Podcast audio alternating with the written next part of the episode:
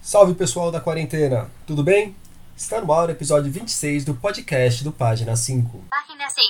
Página 5. Seite 5. Page 5. Aqui Rodrigo Casarim. Página 5 é também o blog de livros que eu edito no portal UOL. Estou no Facebook como Página 5, no Instagram como Página.5 e no Twitter como arroba Rod Casarim, Casarim com S e com N. Me sigam nas redes e vamos aos destaques desta edição.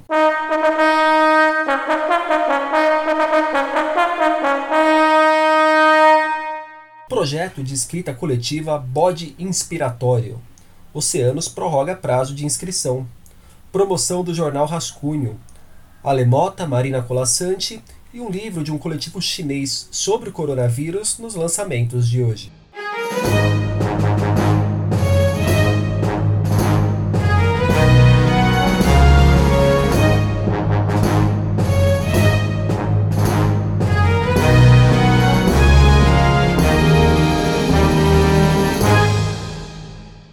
Uma iniciativa muito legal está rolando entre escritores no Facebook, o projeto Bode Inspiratório. Quem teve a ideia foi a portuguesa Ana Margarida de Carvalho, autora de livros como Não se pode morar nos olhos de um gato e Pequenos delírios domésticos. Ela convidou mais de 40 autores que estão isolados em suas casas para tocarem uma história.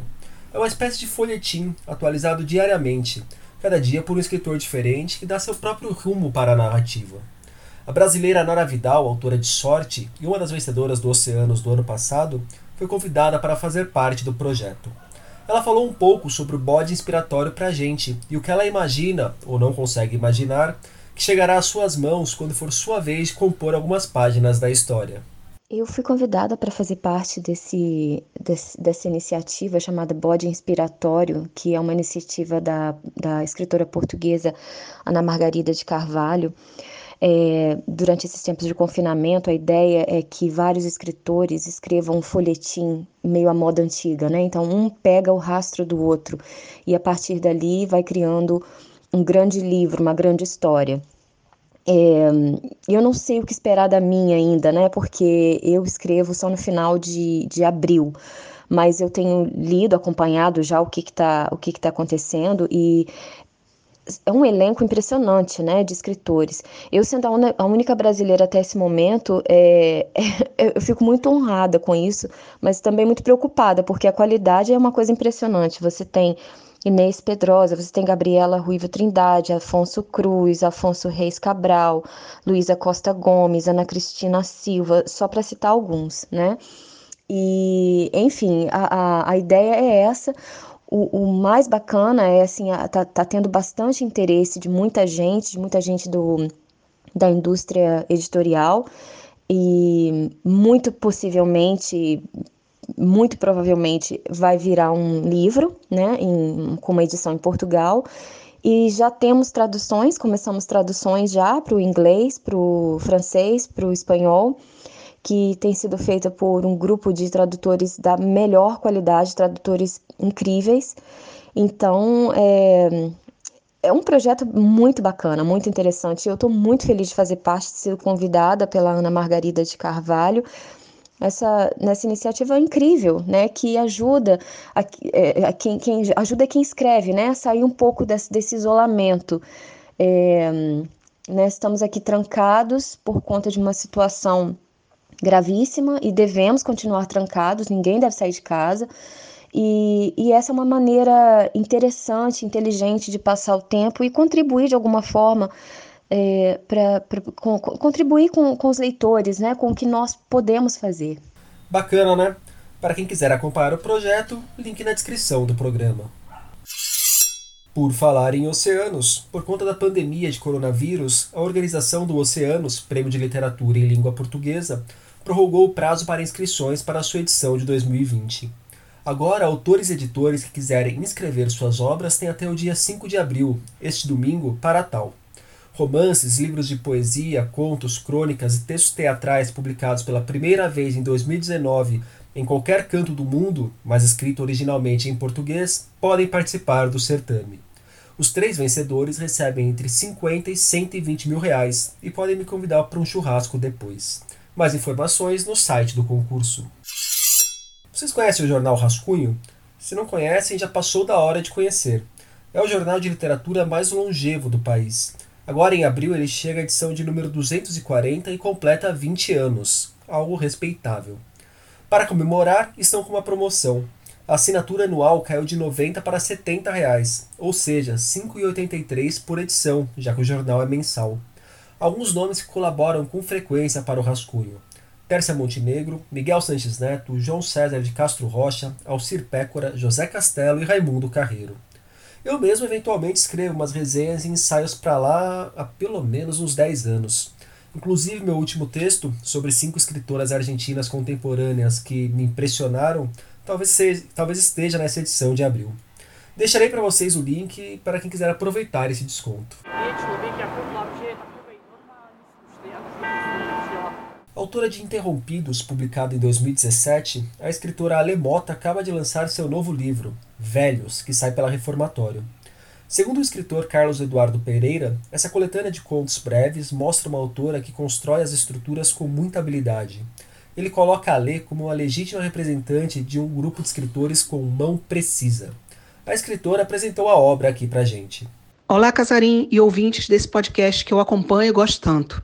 É uma alegria ter sido convidada para vir falar com vocês sobre o meu novo livro, O Velhos, lançado pela editora Reformatório, Agorinha. É, esse, esse livro nasceu de um, de um desafio, num bate-papo há mais ou menos dois anos e meio atrás, com o escritor Marcelino Freire, quando ele me desafiou a escrever sobre a velhice. Ele me disse que meus personagens, quando são mais velhos, têm mais idade, é, eu sempre foco na vida presente deles e não naquilo que eles já conquistaram, já foram, já obtiveram nas circunstâncias de vida quando eles estavam assim mais novos, na juventude, com muito vigor. É, que eu sempre focava na realidade de vida deles com 70, 80 anos, ou seja, na, na velhice, na, na vida atual deles enquanto velhos. E isso era bastante interessante. E assim surgiu esse livro. Um livro que trata da velhice mesmo, do, do dia a dia dos velhos, do velhinho bom, do velhinho mal, do velhinho sacana, do velhinho divertido, mas do velhinho que também quer armar com os outros, de todo tipo de velho, vamos dizer assim, do velho que está aí na sociedade, Cada vez mais nós temos os idosos, aqueles que têm mais idade, ativos em todo lado, em volta da gente, junto da gente.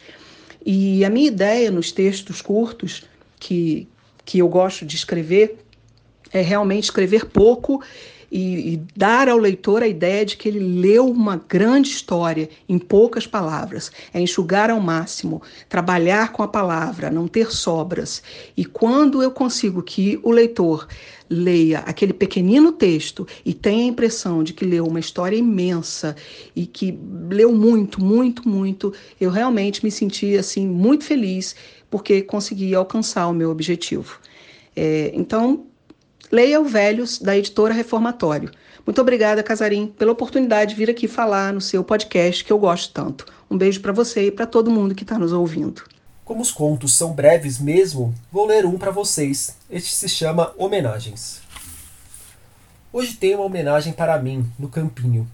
Os garotos do bairro descobriram que eu não perdi nenhum jogo das terças à noite desde 1978. Claro que não jogo mais. Fico numa cadeira de praia amarela, na beirada do campo, e torço muito. Tenho 92 anos. Joguei nesse campinho com meus grandes amigos da vida. Estão todos mortos. O último a morrer foi enterrado numa terça-feira. Quando acabou o sepultamento, eu segui direto para o jogo. Naquela noite, o placar foi 3 a 6. Nossos garotos perderam para os grandalhões de outra cidade. Tem dia que é inteiro de azar. Hoje eu engasguei com o café da manhã e fiquei com soluço até a hora do almoço. Agora à tarde escorreguei durante o banho e à noite serei homenageado. Estou um pouco preocupado, porque tem dia que é inteiro de azar. A Veneta acaba de publicar pela coleção Baderna o livro Contágio Social, Coronavírus e a Luta de Classes Microbiológica na China. Sim, já temos livros sobre a experiência chinesa com a pandemia. A obra foi escrita pelo coletivo comunista Shuang e apresenta uma análise sobre os impactos do coronavírus baseada em dados econômicos, em estudos das pandemias, interpretações contemporâneas do capitalismo e no conhecimento da complexidade cultural chinesa.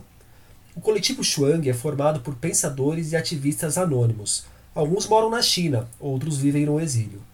Disponível em e-book e PDF, Contágio Social, Coronavírus e a Luta de Classes Microbiológica na China pode ser baixado gratuitamente do site da Veneta. Atrás dos biombos escondiam-se as meninas, no palácio do imperador na era Heian. E ali ficavam caladas, atentas, já sabendo, como todos, que mesmo durante o dia, preciso é manter-se alerta, pois onde um poder impera, nenhum ar sobra para outras vozes. O poema que você acabou de ouvir se chama Onde o Poder Impera. Ele foi escrito por Marina Colassante e está em Mais Longa Vida, primeiro livro de poesia para o público adulto que a autora publica em 10 anos. Ela, vocês sabem, é lembrada principalmente pela obra infanto-juvenil. Marina nasceu na Eritreia, no norte da África, e antes de chegar ao Brasil viveu em Trípoli, na Líbia, e em Roma. Esse momento de sua vida, aliás, foi fortemente impactado pelo fascismo de Mussolini. Andanças da autora pelo mundo são um dos elementos que marcam os poemas do novo livro, que se divide em seis partes: pontos do percurso, sobre, soprar as brasas, desculpem-me, dupla viagem, de mulheres, colher e partir e amor e delicadeza.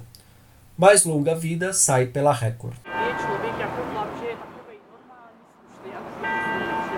E na semana, no Página 5, nós tivemos uma lista com 82 livros para ler de graça na quarentena. Uma sátira a Bolsonaro em que o presidente teria morrido de coronavírus e virado um defunto autor. Uma reflexão sobre a bebedeira em tempos sombrios. E memórias afetivas de leitura por conta do Dia Internacional do Livro Infantil.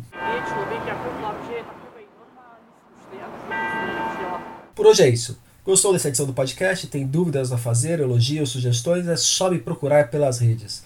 Por favor, também avaliem o programa e indiquem o blog para os amigos. Isso dá uma baita ajuda para o trabalho.